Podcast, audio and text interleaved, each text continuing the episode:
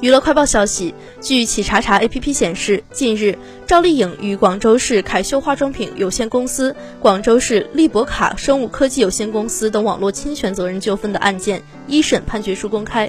文书显示，上市公司未经许可，擅自在短视频、网络店铺、产品包装盒、手提袋等，通过无限放大赵丽颖形象和姓名，以代言的形式进行宣传。法院认为，上述公司的生产、销售行为均是利用赵丽颖的影响力和经济效益获取不当利益。广州市凯秀化妆品有限公司、广州市博卡利生物科技有限公司连带赔偿赵丽颖经济损失五十万元，白云区丽颖化妆品店就其中的十万元。